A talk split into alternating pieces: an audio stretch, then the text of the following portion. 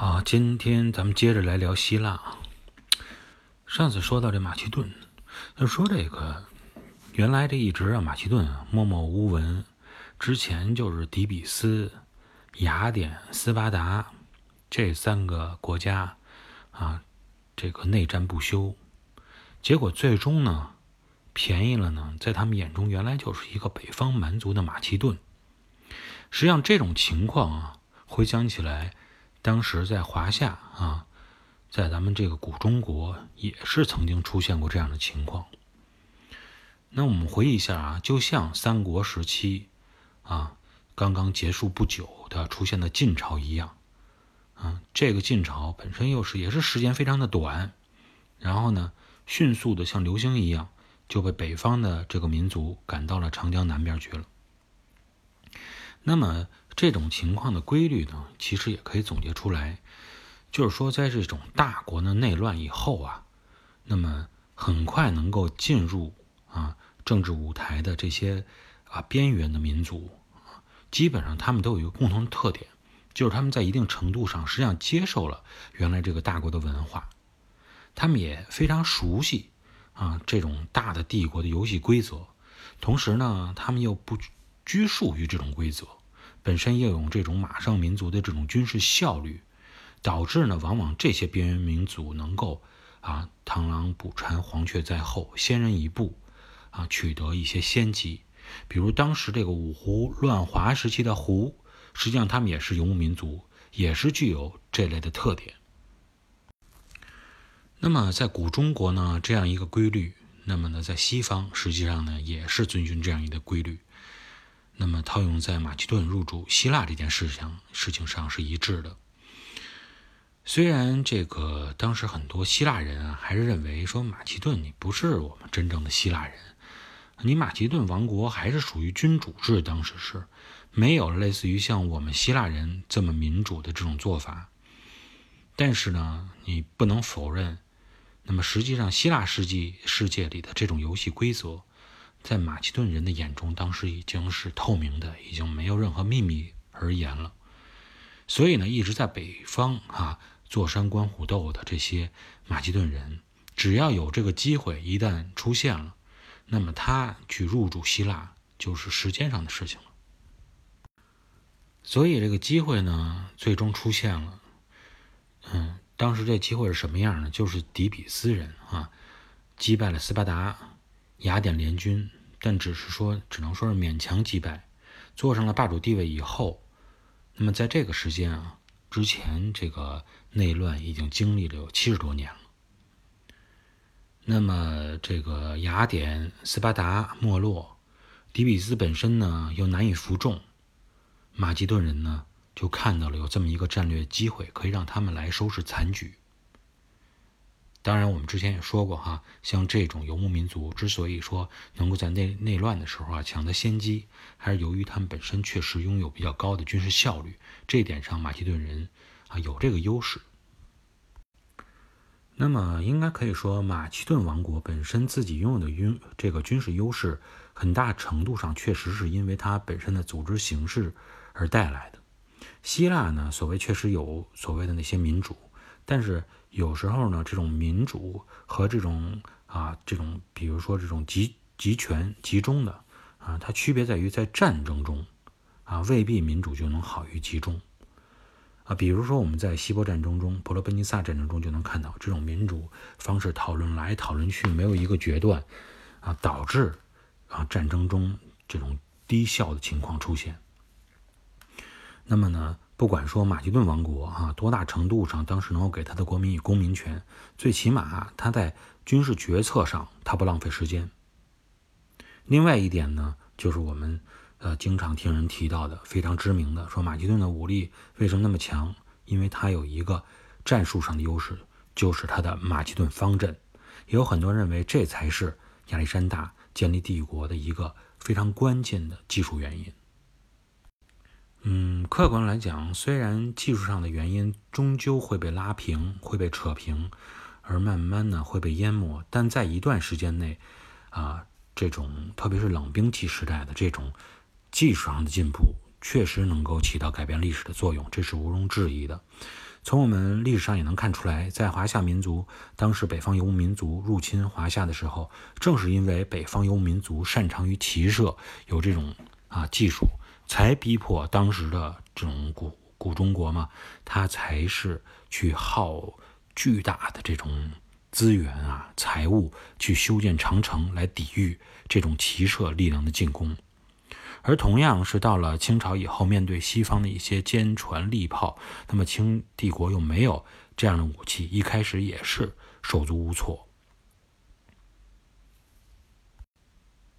那么我们再回过头头来看马其顿方阵，它也是一个结合了欧亚大陆军事优点啊，在正面决战中能够极具攻击力的这么一个军事方阵。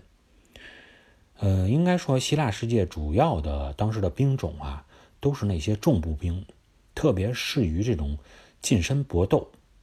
那么，这种注重防御型的这种重步兵啊，它也是是根据这种希腊的地形以及城邦决斗的这种战斗形式而形成的。但是呢，你是防御是没问题，有这种重步兵呢，确实好使。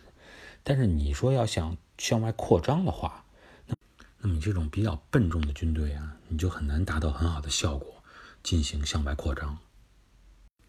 那么马其顿人呢，对希腊式的步兵方阵最大的改造，就是减轻了单兵的防护，啊，以这个方阵能够有更强的冲势啊，更强的势能冲向对手。还有一个非常关键的地方呢，就是加长了兵器的长度。我们知道那个时候呢，使用的都是长矛，那么马其顿这个方阵的长矛能达到多长啊？六到七米长啊，有这么长的长矛。所以在短兵相接的时候啊，他能够让自己更先一步的能够刺中对方。那么为了能让这个长矛方阵啊发挥更大的作用，他们还在把后排的长矛长度调得更长。这样的话呢，使得这个前边六排的长矛基本上都能够直接抵达对方的这种身体。那么你在跟马其顿方阵去逼近的时候，你就会发现，原来这些本身携带短兵器的士兵啊，等发现。过来的不是对方的马其顿士兵，而是一排的毛尖儿。那么在这种情况下，基本上一个士兵要面对十几个以上的毛尖儿，你再重的盔甲、再大盾牌根本无济于事，基本上就被扎穿了。所以这就是马其顿方阵一个非常厉害的地方。那么我们再回过头来说，说马其顿人虽然这个方阵非常厉害，但他，嗯，就一定是说没有办法去，呃，克制吗？从刚才我们的这个形容上能看出来啊，他虽然正面的攻击力非常强大，但有一个薄弱的环节，就是转起身来太麻烦了，兵器太长，六七米的长矛，大家一起转身，那基本上就是属于半算了。所以在这种情况下，要想克制这个方阵，基本上采可以采取哈理想状态下，我不正面跟你进行攻击，我迂回从侧面对你进行攻击，这样的话呢，就能够找到你的薄弱环节。那么，既然马其顿方阵有这样的弱点，我们能够看到哈，那么亚历山大啊，包括他的父亲，肯定也都能知道这么一个弱点。所以，咱们在设置马其顿方阵的时候，那么不仅仅是有步兵方阵，他还加入了什么呢？加入这种侧翼的一些保护。这些侧翼的保护对方阵的保护是由谁来完成的？是由马其顿贵族所组成的重骑兵战队来完成的。这样的话呢，那么马其顿。方马其顿方阵的攻击力，一个是非常强，那么另一方面呢，它本身侧面又有保护啊。除了对它这种方阵侧面的保护以外，它这个侧面承担防护作用以外，还承担了一个什么包抄对手啊，从后方再次围包对手啊，对对手的阵型进行击溃的这么一个作用。所以说，整个这个马其顿方阵设计的还是非常的理想的。那么此外呢，马其顿方阵还配备了什么弓箭手、投枪手等等多个兵种。这种多兵种配合的方法呀，我们就发现了，它不仅仅是这个具有希腊的特点了，它还具有波斯军队的特点。所以从这一点上，我们又能看出来，实际上马其顿人能够横扫欧亚大陆，很大的一部分原因就在于他能够面对朋友和敌人，又能够从朋友和敌人中学习他能。需要他需要得到的经验。由此可见，那么腓力二世能够博取两者之长，啊，有这种不断学习进取的这种精神，正是导致最后马其顿帝国能够横扫欧亚大陆的一个关键所在。嗯，凭借的这种军事优势，大概在公元前三百三十七年这个时间，那么呢，这个腓力二世也是击败了希腊联军，并且选择了科林斯啊这个地方，组建了新的希腊同盟——科林斯同盟。呃，应该说，实际上，马其顿人如果只是说啊，就局限于说我就是占住希腊半岛，那么我并不想向外扩张的话，他面临的压力也依然很大，因为希腊本身这个半岛也是，嗯，多方的实力啊，力量不断的这种啊纠缠啊争斗，你想在这个希腊半岛上稳住你的实力啊，应该说难度也并不比当时的波斯人小，但是马其顿人呢？实际上是非常聪明，也非常有眼光的。他呢，并没有说像其他的，包括像原来那种多里安人，说老想着我毁掉你希腊文明，建立起我自己的文明来。基本上这种情况，他们也知道不太现实。他需要做的是什么呢？就是把目光投向远方的同时，带领希腊半岛的人一起把目光投向远方，